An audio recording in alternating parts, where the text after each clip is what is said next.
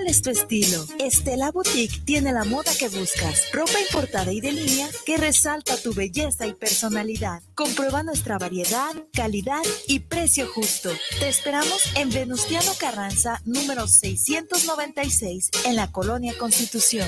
Nuestra línea telefónica está a tus órdenes. 9627-4131. Búscanos en Facebook. S-T-E-L-L-A-Boutique. Estela-Boutique. guanatosfm.net los comentarios vertidos en este medio de comunicación son de exclusiva responsabilidad de quienes las emiten y no representan necesariamente el pensamiento ni la línea de guanatosfm.net.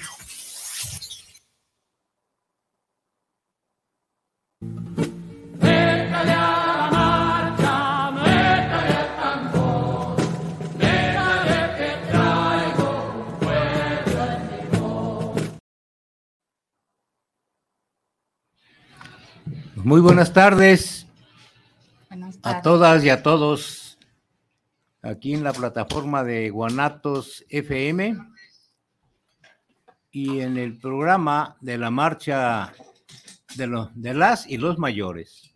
Somos de, con eso de la equidad de género, somos las y los mayores, ¿no? Y bueno, pues aquí tenemos la presencia abajo a mi izquierda Rosario, a sus órdenes. ¿Rosario qué? Macías. Rosario Macías. Le hicimos de cariño Chayito.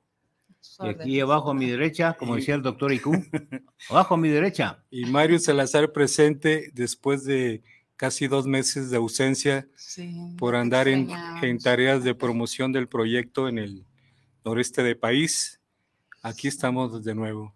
Sí, nomás lo único que faltó como atravesó la frontera, traerse los costales llenos de, dólares. De cueritos de rana. ¿Verdad? Pero bueno, aquí tenemos, reanudamos eh, estos eh, temas que, bueno, son muy importantes. ¿Cuál tema vamos a abordar ahora, Mario?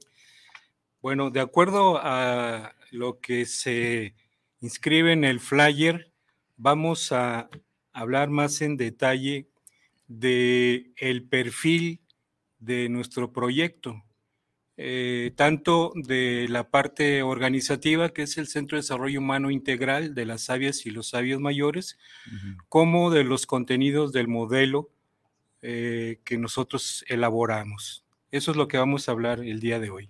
Bueno, pues ese es un tema muy interesante porque aunque en algunos programas estuvo eh, abordando el tema de de la metodología, ¿no? Del marco lógico, que es la base para elaborar proyectos de carácter social o productivo, y que bueno, este, en la búsqueda de incorporar a compañeras y a compañeros que, que nos dimos cuenta que ya estábamos arriba de los 60, ¿no? Que ya éramos eh, adultos mayores en proceso de, envejecimiento, ¿verdad? Pero todavía falta muchos años, ¿no? y de que al, rato vamos a ser mayoría, si alcanzamos a llegar, que yo creo que sí, por eso hay que cuidar nuestra salud mental y física y, alimenticia. Bueno, pues adelante Mario. Este... Bueno, voy a ir dando ahí algunos trazos y nos gustaría que pues hubiera participaciones, no únicamente guayabazos, ¿no? De que, ay, qué bonito programa, y ya sabemos que estamos bonitos, pero más bien que intervenciones que cuestionen, ¿no? Que interroguen, que propongan, me parece que eso sería lo más interesante y daría más contenido a nuestro proyecto y al programa. Sí, o, alguna pregunta sobre alguna palabra o concepto que no se quede muy claro, bueno, pues aquí tenemos a nuestro especialista, ¿verdad? Mm, no, bueno, hemos sido, eh, hemos ido conociendo precisamente lo que se ha ido produciendo académicamente, empíricamente, del tema, incluso dicen del tema maldito de los adultos mayores, ¿no? Eh, y bueno, de eso queremos comentar. Nosotros tenemos prácticamente más de tres años que iniciamos con este proyecto, cuando un grupo de muchachos, de chamacos curiosos como nosotros. Sí. Nos, de, juventud acumulada. Bueno, sí. sí. De, nos planteamos eh, qué hacer ahora que ya somos viejos. Así nos decíamos antes, ¿no? Viejos. Viejos. Dicen viejos, pero no de todas, ¿no? No de todas. Viejo, mi querido viejo, ahora ya camina lerdo. Eh, nos planteamos el, un qué hacer que al principio no sabíamos eh, de qué era, ¿no? qué es lo que teníamos que hacer. Y, pero de lo que sí nos quedaba claro era que este hacer debería tener rigor académico, debería ser muy serio y plantear una propuesta viable, ¿no? Por eso, entre las primeras cosas que nos propusimos fue, bueno, rigor académico, ¿no? Eso. Y nos pusimos a estudiar, hicimos lo que se conoce en investigación como el estado del arte, es decir, el, el límite de conocimientos que hasta la fecha se han producido y podemos decir que estamos precisamente en esa frontera del conocimiento, estamos manejándonos con lo que se ha producido incluso recientemente, ¿no? En cuanto a material académico. De ahí se deriva este nombre tan largo que tenemos, Centro de Desarrollo Humano Integral de las Sabias y los Sabios Mayores. No está fácil aprendérselo, ¿eh? No, pues no. Porque luego el, alemán nos ataca y se nos olvida todo el, nombre largo. Pero bueno, Centro de Desarrollo Humano Integral. Es que también tengo un perrito y se bueno, ah, eh, para empezar, establecimos eh, tres dimensiones de trabajo que poco a poco fuimos abordando. Eh, fue una dimensión estratégica, una dimensión programática y una dimensión eh, organizativa operativa. Para la dimensión estratégica, retomamos las propuestas primero del enfoque de derechos humanos. Bueno, los voy a únicamente enumerar. Eh, el enfoque de desarrollo humano local es una propuesta muy interesante que hace eh, un colectivo, una asociación civil del País Vasco y la Universidad del País Vasco y ah, junto con esto el, enfoque de, género y el enfoque o algunas propuestas de los objetivos de desarrollo sustentable. Y obviamente un enfoque integral, ¿no? Este, con estos elementos dimos entrada a la dimensión estratégica, pues, cómo desarrollar, crear, diseñar la estrategia, ¿no? De, de nuestro proyecto. En cuanto a la dimensión programática, pues es precisamente el resultado de todas estas discusiones que durante más de tres años, precisamente durante la pandemia, fue que nos reuníamos, ¿no? Y en cuanto había uno enfermo, sí, cayeron varios enfermos de COVID, pues a correr a su casa, ¿no? Y, Entre ellos yo. Eh, sí, así pasó, pero bueno, afortunadamente no hubo bajas. También, Chayito. Sí, no hubo bajas, nada más algunas infectados, pero de manera leve. Eh, y entonces en, la dimensión programática eh, tenemos el modelo de atención integral, participativa e incluyente, que es el producto de nuestro trabajo. Y en la dimensión organizativa, operativa, que es quien va a impulsar, a poner en actividad este modelo, pues es el Centro de Desarrollo Humano integral de los sabios y de las sabias y los sabios mayores. Entonces, en ese sentido, decimos que nuestro proyecto tiene solidez. Pues lo que hoy queremos platicarles es el asunto de por qué integral, ¿no? ¿Por qué desarrollo humano integral? ¿Por qué participativo y por qué incluyente? Eso es lo que vamos a estar hablando en este programa. Sí, y, y bueno, la, la composición este, académica de los integrantes, de las y los integrantes. Por ejemplo, nuestra compañera María del Rosario. Macías Hernández. Macías Hernández. Chayita. ¿Cuál es tu, tus estudios eh, académicos? pues mis estudios académicos son abogado. Abogado. Eh, pero pues están eh, sin ejercicio, ¿verdad? No, no lo ejerzo, pero pues en lo que yo puedo aportar de lo que yo aprendí y de lo que yo este, eh, le quiero transmitir a, la sociedad, pues este es, es, algo que a mí me gusta y algo que, que lo que no me gustó de, al término de mi carrera y cuando empecé a ejercer la abogacía fue tanta corrupción que hay en, en, el sistema eh, jurídico, pues, ¿verdad? En lo judicial y todo eso, que para todo hay moche y hasta ahorita no se ha compuesto. Entonces, eso me desanimó y me dio, pues, desánimo el el, tener que ejercer una carrera que, me costó mucho trabajo y que... ¿Y mucho dinero? Y dinero, esfuerzo, todo, pero prefiero ser congruente con lo que digo y con lo que hago. La sociedad necesita más apoyo que estar uno estafando a la gente, ¿no? Hay que ser este uno solidario. Eh, yo no, a mí no me ha movido el dinero hasta ahorita, gracias a Dios. No soy millonaria, ni política, ni, ni tengo una pensión de millones dorada, mm. pero con lo que tengo es, suficiente para vivir honestamente y gracias a ello estoy aquí.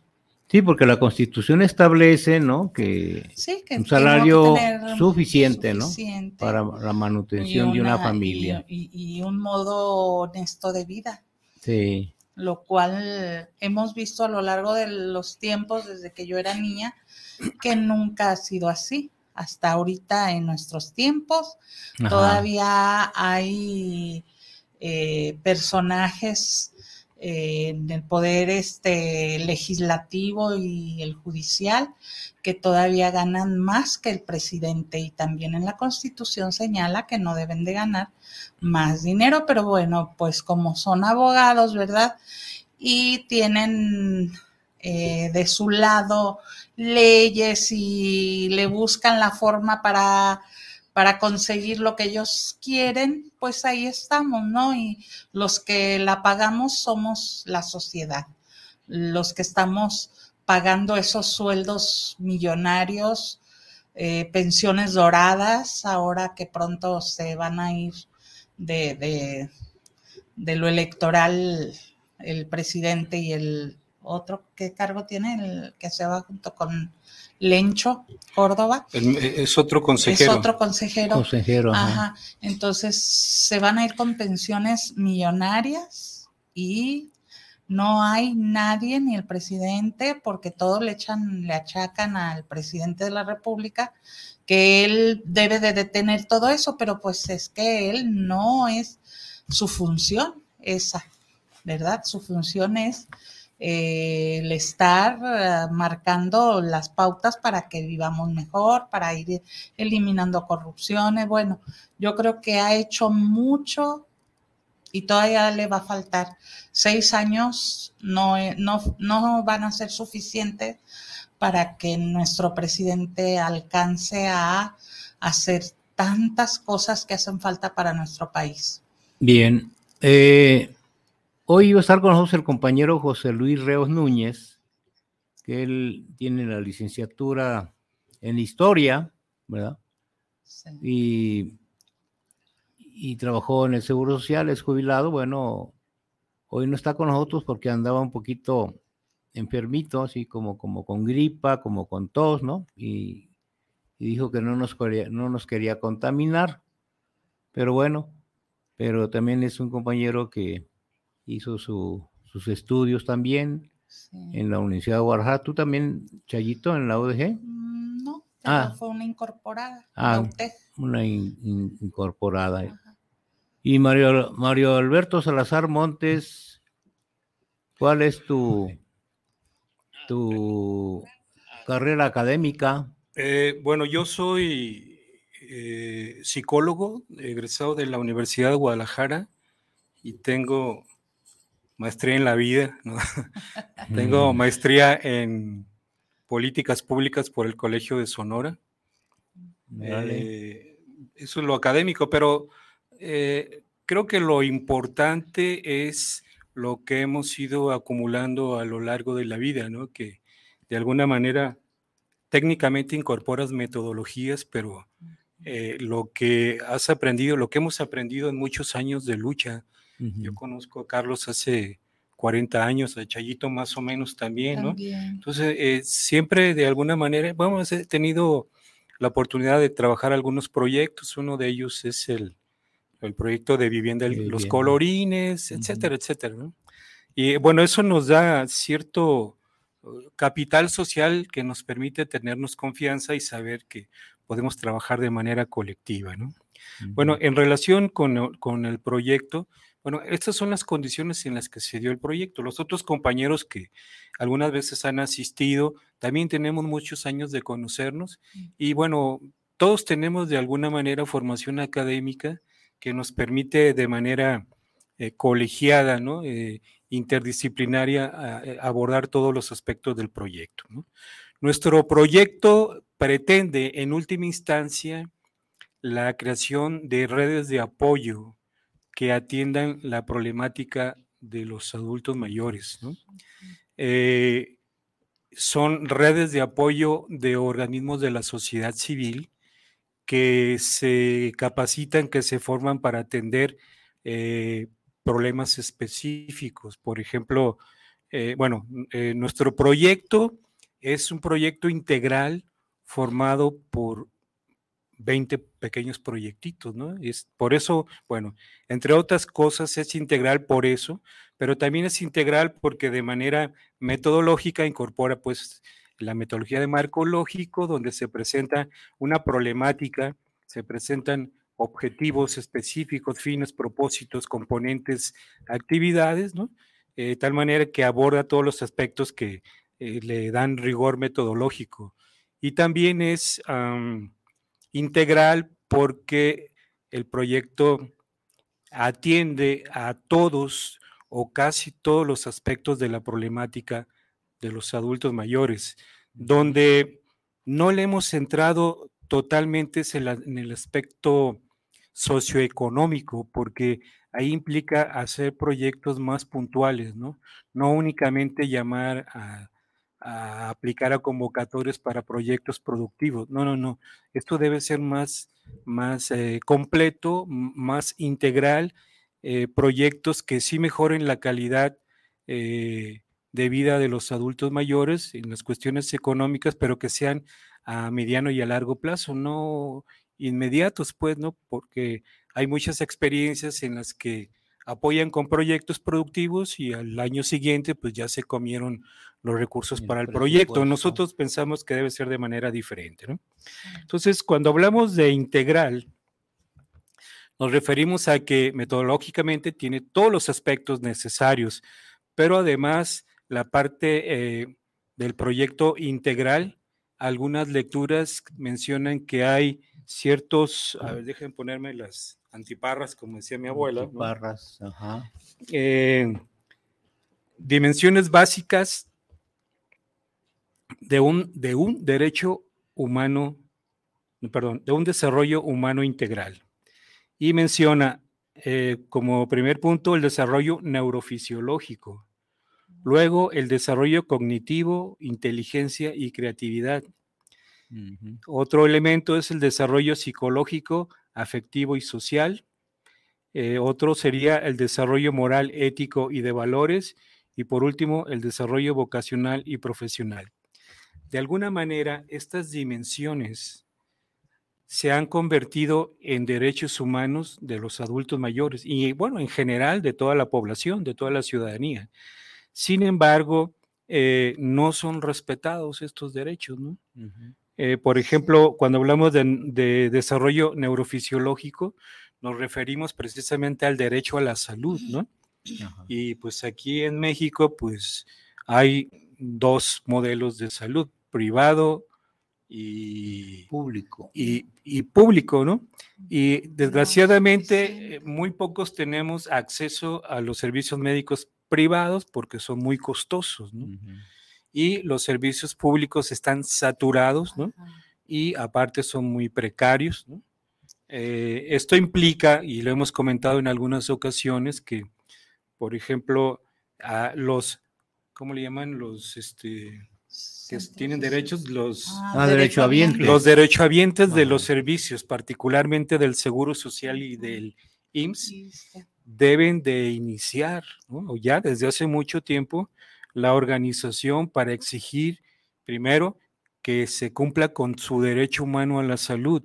Y junto con esto empezar a limpiar de elementos corruptos y, y corrompidos a la institución, ¿no? Porque, por ejemplo, vemos que hay eh, movimientos de eh, organizaciones que exigen que les den medicamento para a los niños con cáncer, y culpan de ello al presidente. Sin embargo, hay que reconocer que durante casi 40 años del neoliberalismo, el PRI creó una densa red de corrupción en todas las instituciones y todavía no se logra limpiar, ¿no? De tal manera que por ejemplo, ahí en el santuario encontramos muchos medicamentos etiquetados que dicen que son del DIF y sin embargo se venden en el mercado negro, ¿no? En el sector salud. Y así hay infinidad de casos, pues, ¿no? Y lo más cómodo es culpar a otros, sobre todo al presidente y a la cuarta transformación. Bueno, entonces... Y, y este aspecto es fundamental, pues, sobre todo nosotros que estamos en esta etapa de 60 y más, ¿no?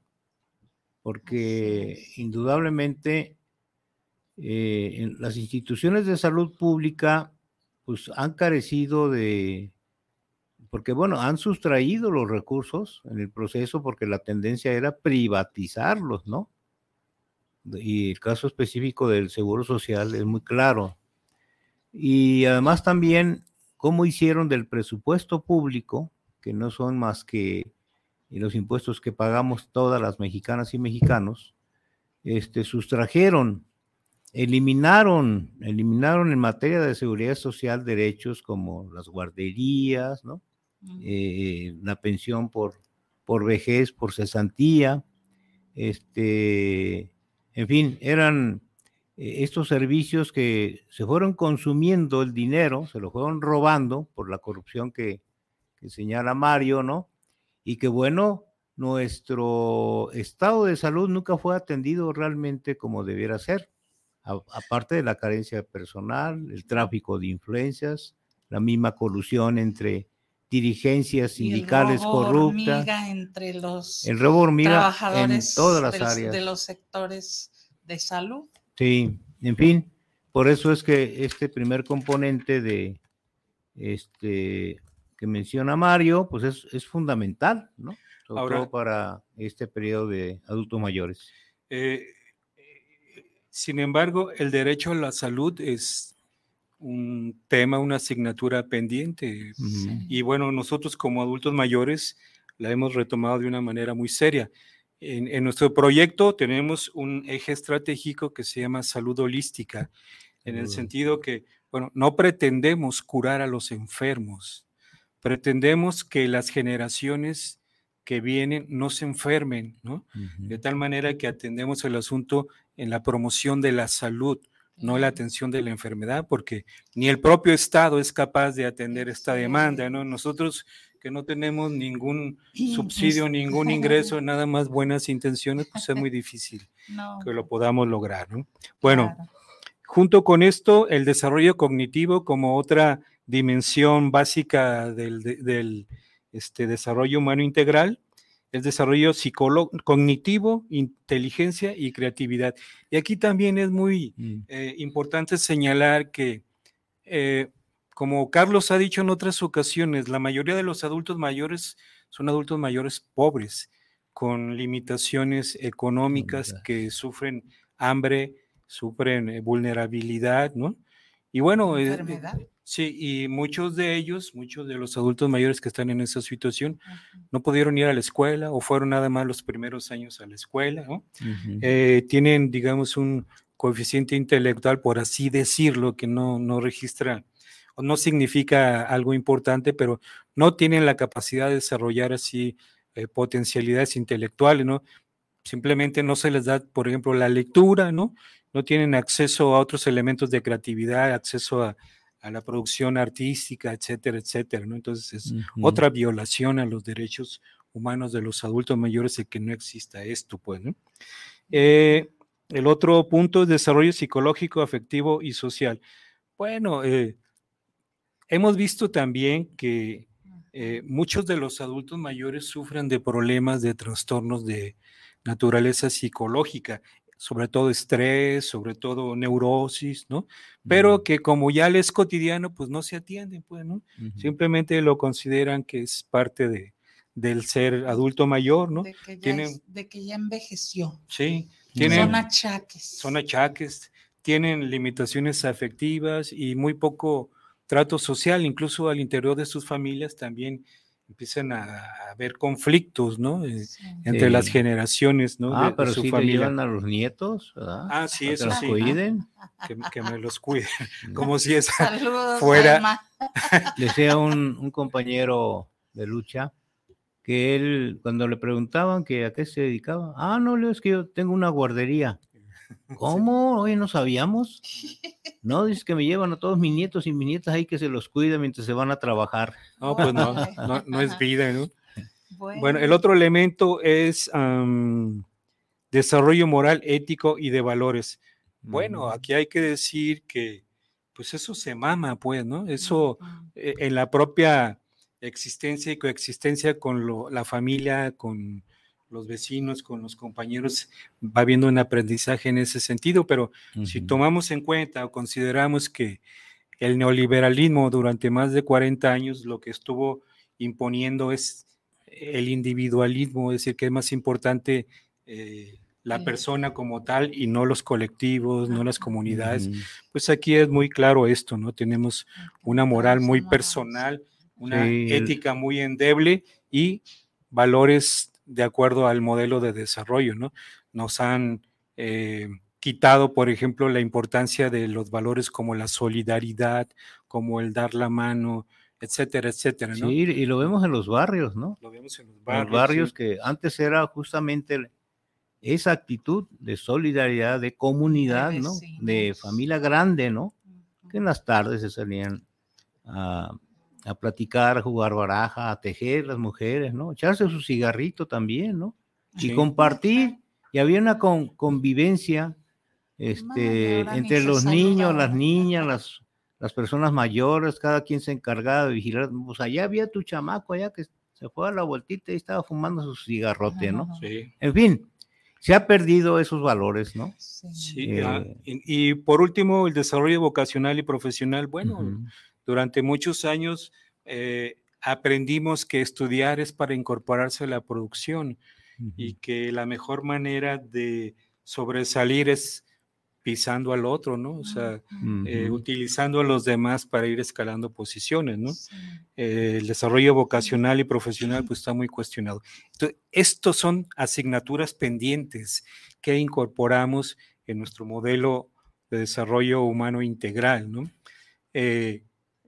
Respecto de la parte participativa, y esto es fundamental en nuestro proyecto, ¿no? Y tenemos la participación de al menos 12 compañeros que son eh, la base, son el staff de, del Centro de Desarrollo Humano Integral, pero además tenemos una pequeña red que poco a poco ha ido creciendo a lo largo del tiempo, ¿no? Saludamos a, a Guille y a María, del colectivo Colibrí, que ahorita están en Ciudad Guzmán desarrollando un proyecto, el proyecto de promoción de la cultura de los autocuidados, ¿no? En el cual ya tienen mucha experiencia. Guille María, esperamos vernos pronto. Bueno, y entonces hemos ido tejiendo una pequeña red, ¿no? También con el colectivo Memoria y Resistencia, este, con un proyecto que está en Zapotlanejo, ¿cómo se llama el lugar aquel que? Matatlán. Matatlán, luego en, el estado de Sonora también, en, en Echojoa, en, eh, ¿cómo se llama? En Álamos, ¿no? También hemos ido eh, extendiendo el proyecto para allá con la idea de ir creando esta red, pues, de, apoyos para los adultos mayores. El aspecto participativo, eh, aunque mm, lo, proponen como una condición para lograr el desarrollo, ¿cómo le llaman? El envejecimiento activo y sustentable. Eh, mencionan que es parte de los cuatro pilares para que exista un envejecimiento activo y sustentable. El primer pilar, pues, es el asunto de la salud, ¿no? De una salud de carácter integral, tanto preventiva como curativa, etcétera, etcétera. El segundo pilar es el tema de la independencia, independencia económica, independencia emocional, en la que eh, esto se puede generar, se puede ir creando, ¿no? Eh, el tercer pilar es el asunto de la autonomía, que el adulto mayor se conciba como autónomo, es capaz de hacer al menos las actividades necesarias para él, pero también la movilidad, también la este, resolver sus problemas inmediatos, ¿no? Eh, ese sería el tercer pilar. Y el cuarto pilar es el tema de la participación, fundamental porque el participar le va a dar al adulto mayor una autoestima, el que se le reconozca que su acción, su participación es valiosa, hace que se eleve su autoestima y eso es muy importante, ¿no? Por eso proponemos el que haya participación.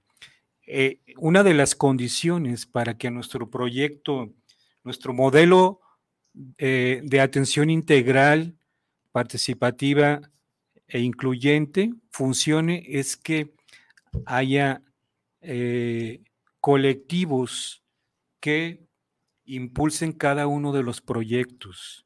Podemos decir que a la fecha tenemos nosotros cuatro colectivos que están desarrollando cuatro proyectos.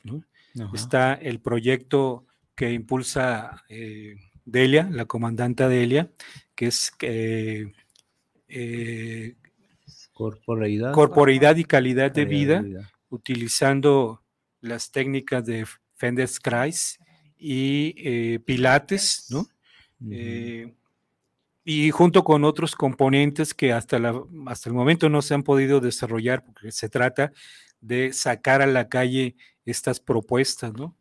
Eh, otro proyecto es el que están impulsando, eh, bueno, María y Guille, el de los autocuidados, el, la promoción de eh, la cultura de los autocuidados y ellas sí ya tienen pues años, nosotros las acompañamos en este proceso, pero las que ellas saben son ellas, ¿no? Hay otro proyecto que es el que impulsan y desarrollan eh, Carlos Sepúlveda, José Luis Reos y, Alejandrina, que está soleándose en las playas, ¿no? Ah, un saludo hasta allá. Un saludo. Eh, que se llama ah, Comunicación y redes y la pretensión es ah, crear una red de radios, no, de sí, radios comunitarias. Radios comunitarias, sí. Eso por un lado, luego un proyecto editorial, un proyecto eh, documental, para producción documentales y un proyecto formativo, pues, ¿no? Ese también eh, apenas se está consolidando este proyecto. Tenemos un proyecto que todavía no está terminado, pero poco a poco ha ido avanzando, que es el proyecto de comunidad de cuidadoras, en el que se recupera la tradición de los barrios de cuidarse mutuamente, donde los hijos son hijos del barrio, las familias, los adultos mayores son, todos son parte de las familias de los barrios. Un tema muy interesante. ¿Y cuál otro se me olvida? No, Pues lo de derechos humanos. Ah, lo de derechos humanos, que también lo consideramos fundamental, ¿no? Este, pero para que impulsen los otros 16 eh, proyectos hace falta ir formando los colectivos, los equipos de trabajo más especializados, ¿no? Eh, y bueno, eh, tenemos tres años y vamos lentos pero seguros, ¿no? En, ese sentido. entonces consideramos fundamental el tema de la participación, ¿no?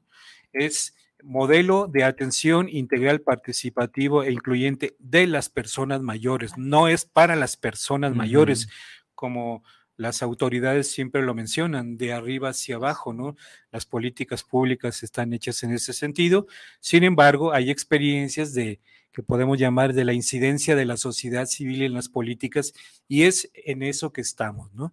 El Estado es el espacio público por excelencia y nosotros tenemos todo el derecho a intervenir precisamente en las decisiones del Estado y lo hemos estado haciendo de esta manera. Presentamos un proyecto que tiene solidez académica, tiene viabilidad y eh, eh, tiene personal capacitado para echarlo a andar en acuerdos y en convenios con organismos de la autoridad, tanto municipal, subnacional como nacional.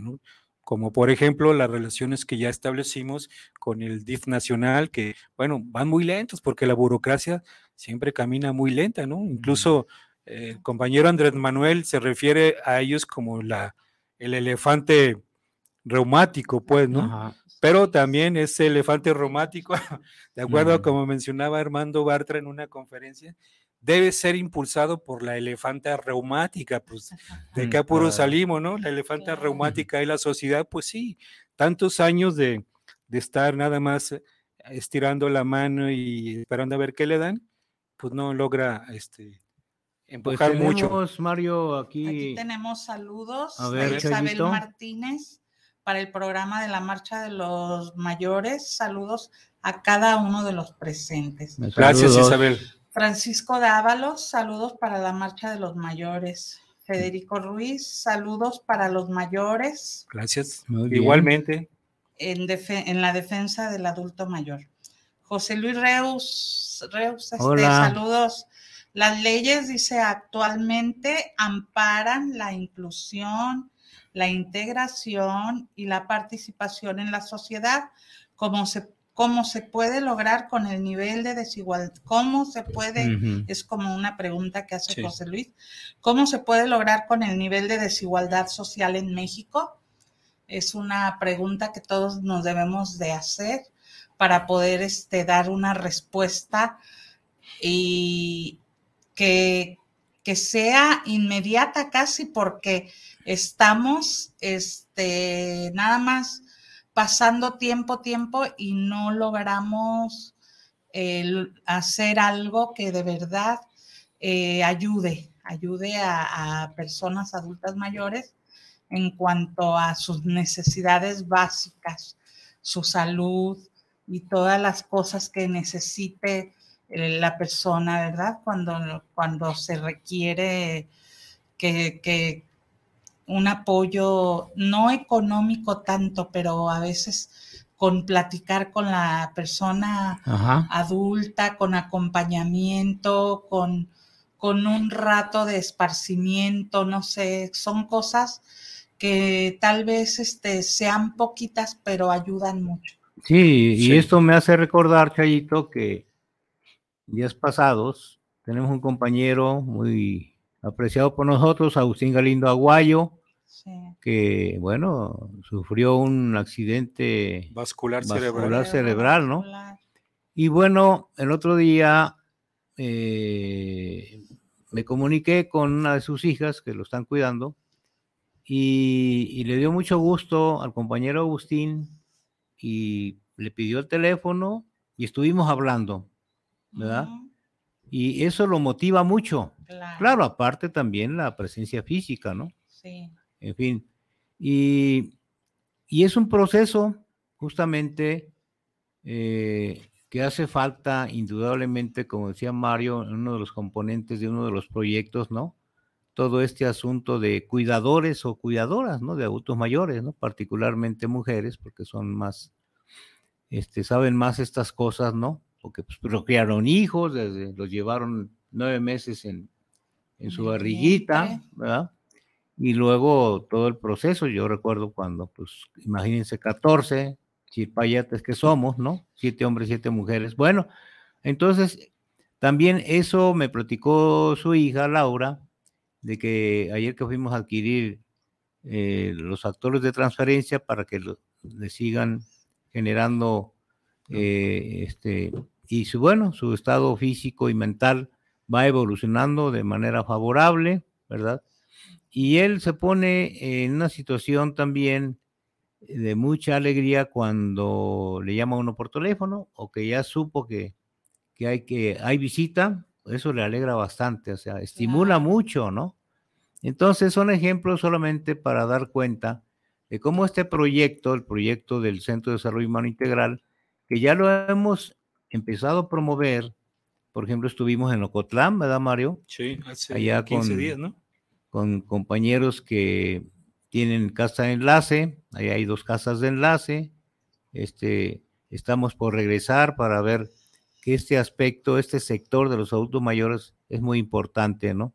Y, y, más que ya tienen allá ellos un espacio físico, está también pendiente lo que también comentamos con, con las regidoras y el, regidor de, de, Tlaquepaque, ¿no?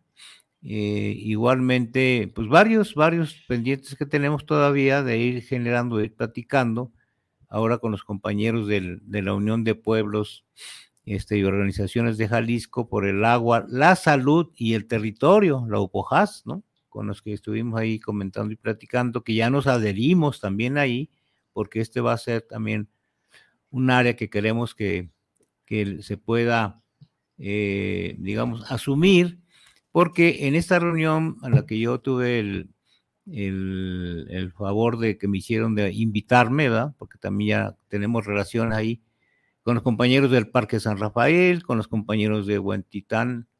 ¿Es el bajo, Mario? El bajo. El bajo, compañeros de del que están ahí al pendiente del Cerro de la Reina, del foco tonal también de... El bosque del Nisticuil. El bosque del Nisticuil, o sea, y se van creando eh, estas redes y donde se va explicando en lo que consiste este proyecto, ¿no?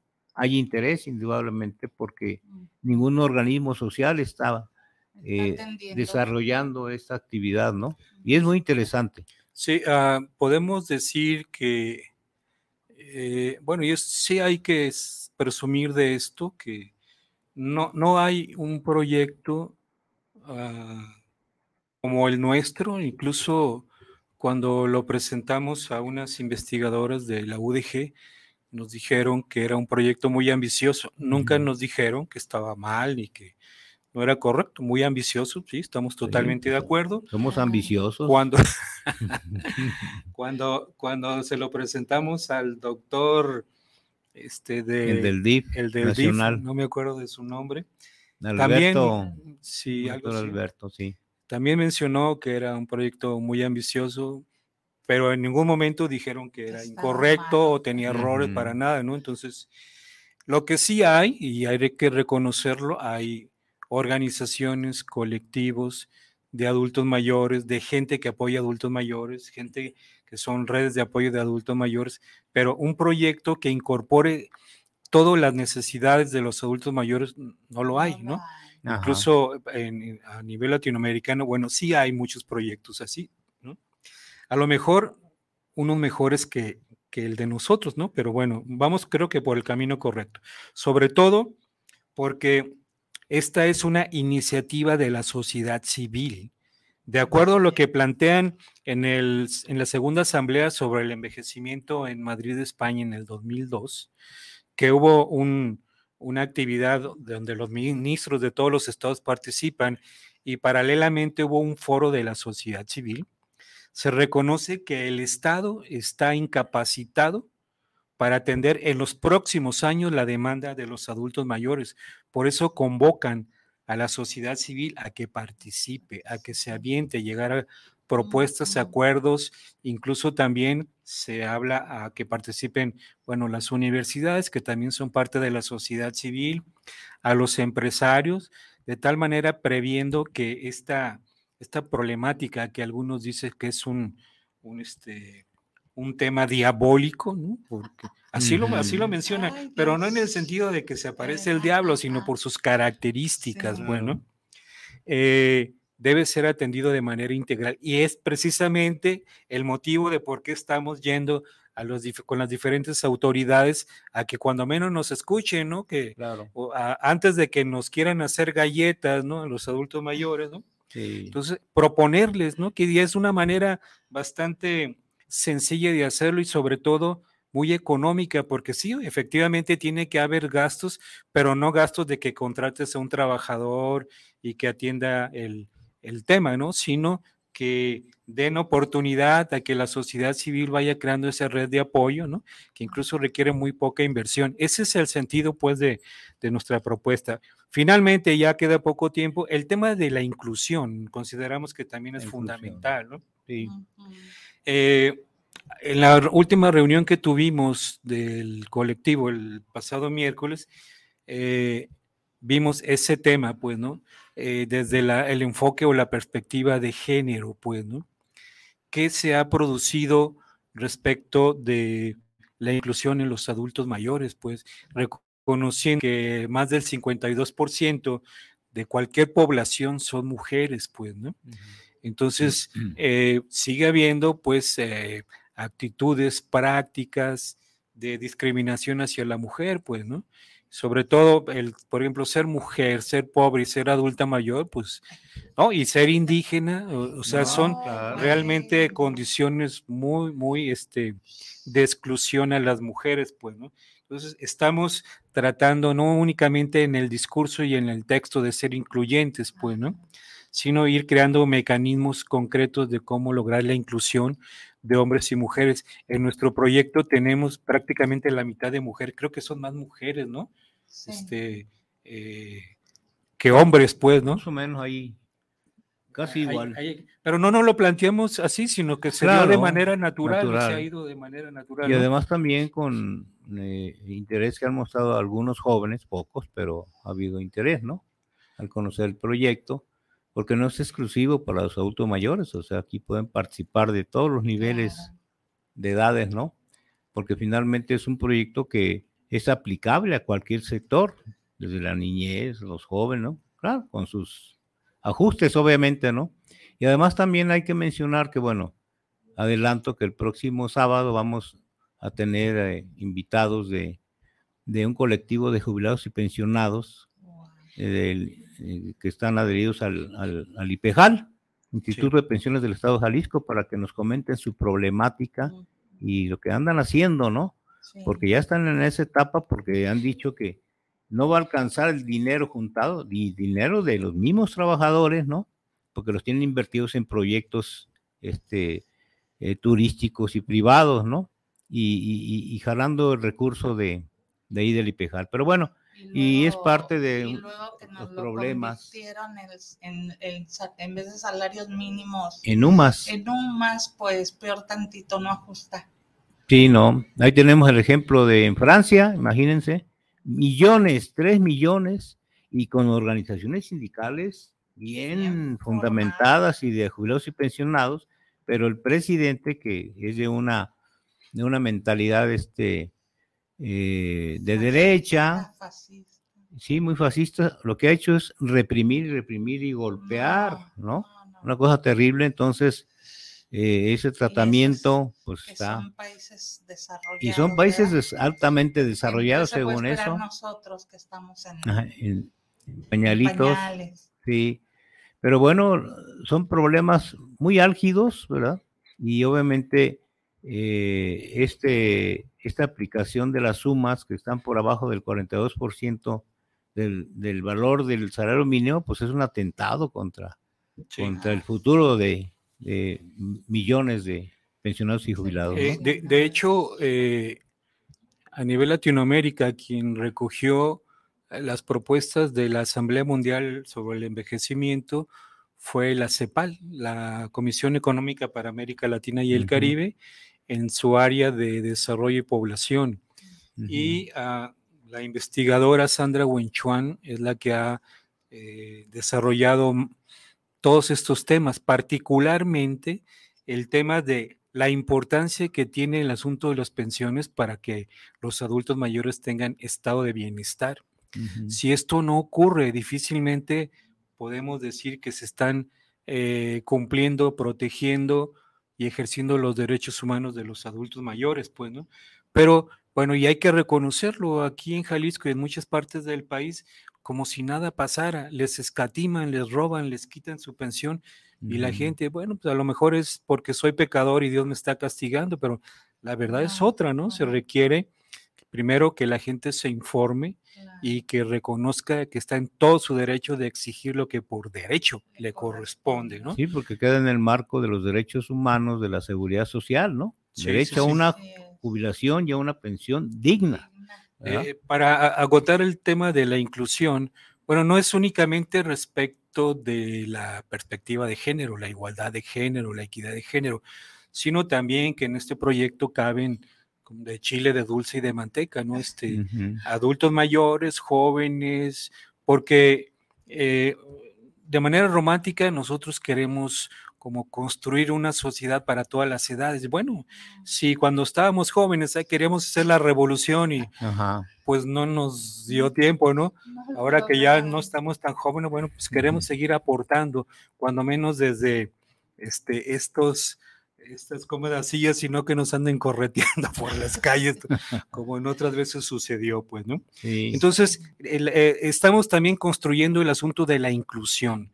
Requerimos que haya participación o que haya interlocución entre los, los que nos escuchan, los que tienen algunas ideas, ¿no? Por eso estamos moviéndonos por todas partes, pues, ¿no? En Sonora queremos ir a, a, este, a Nayarit, a Colima, a Michoacán, para promover esto, pues que consideramos, incluso ya está en la ley, el Senado mexicano ratificó la Convención Interamericana sobre la protección de los derechos humanos de los adultos mayores, entonces ya hay materia, pues, ¿no? Ya podemos decir, pues, como sociedad civil, como adultos mayores, pues venimos no a pedir, sino a exigir que se, cumpla, con esto, pues, que nos digan, no hay dinero, no, pues busquen el dinero, pues, ¿no?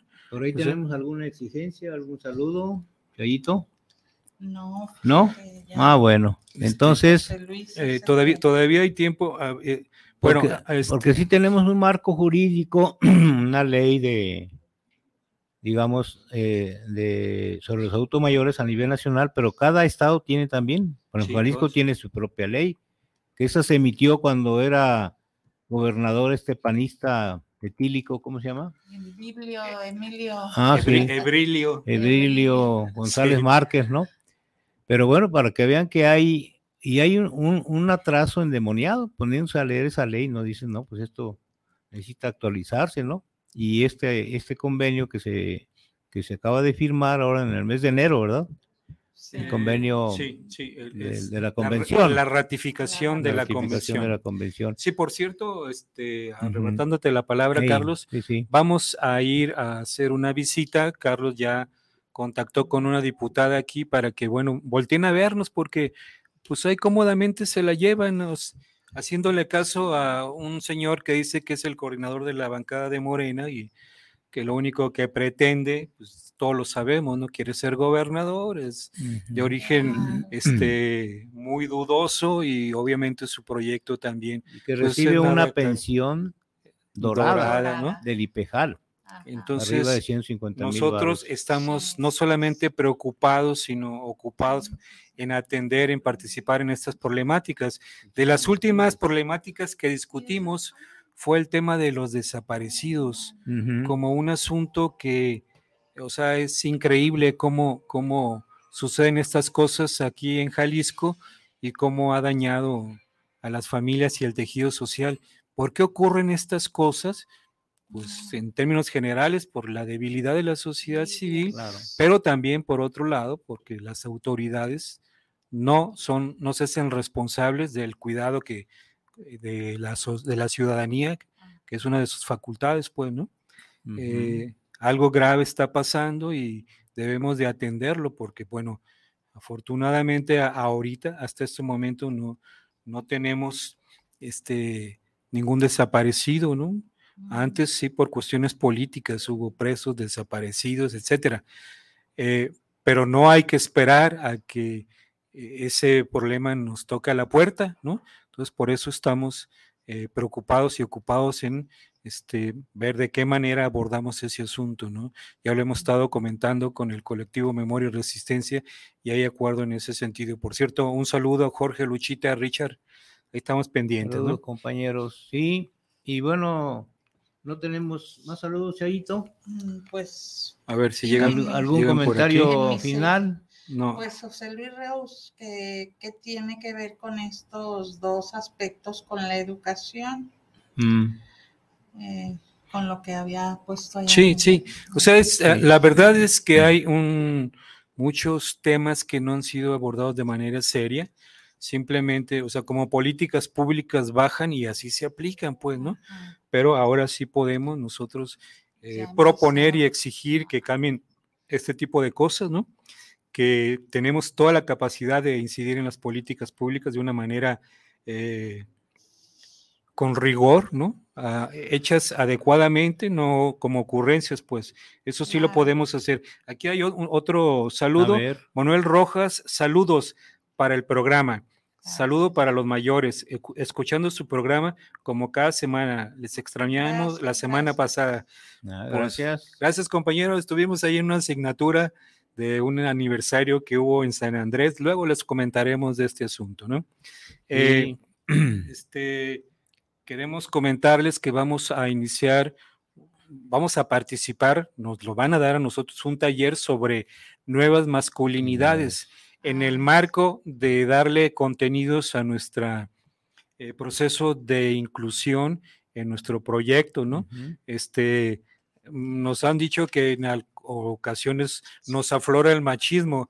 Entonces vamos a ver de qué se trata este asunto, ¿no? Sí. Este, luego les iremos comentando. Si Sí, lo vemos muy interesante, lo vamos a ampliar para replicarlo. Y si hay alguien interesado, pues que en, asistir. en asistir empieza el próximo lunes a las 5 de la tarde, dura dos horas, va a ser varias sesiones los lunes. Este, ¿Y en qué teléfono se pueden comunicar, Chayito? De 5 a 7 empieza el próximo lunes. En, tu teléfono ¿Tu, el mi- tu número? ¿Mi número? Sí. Ah, que te, que te marquen. 3323 83 92 25. Otra vez. 3323 83 92 25. Bueno, de de pues, cualquier manera, les estaremos informando el avance de este taller y los tendremos al tanto. pues que tengan muy buenas tardes. Muchas gracias por su atención. Aquí seguiremos. ¿no? Gracias Y nos vemos el próximo sábado con el tema de jubilados y pensionados del IPEJAL. Correcto. Gracias, gracias. Hasta entonces.